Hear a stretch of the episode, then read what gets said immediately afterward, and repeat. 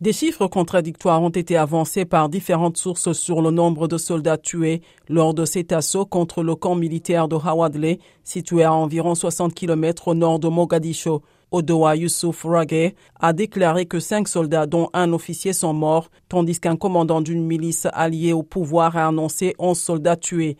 L'attaque a été revendiquée par le groupe Al-Shabaab, qui affirme avoir tué 63 soldats lors du raid et saisi des véhicules militaires et des armes. Le gouvernement somalien a indiqué que les forces fédérales et les combattants locaux ont capturé une troisième ville dans l'état de Galmudug des mains des militants. C'est la troisième ville prise par les forces gouvernementales en deux jours. Lundi, elles ont annoncé avoir repris Harardere, une ancienne plaque tournante des pirates, et Galkad.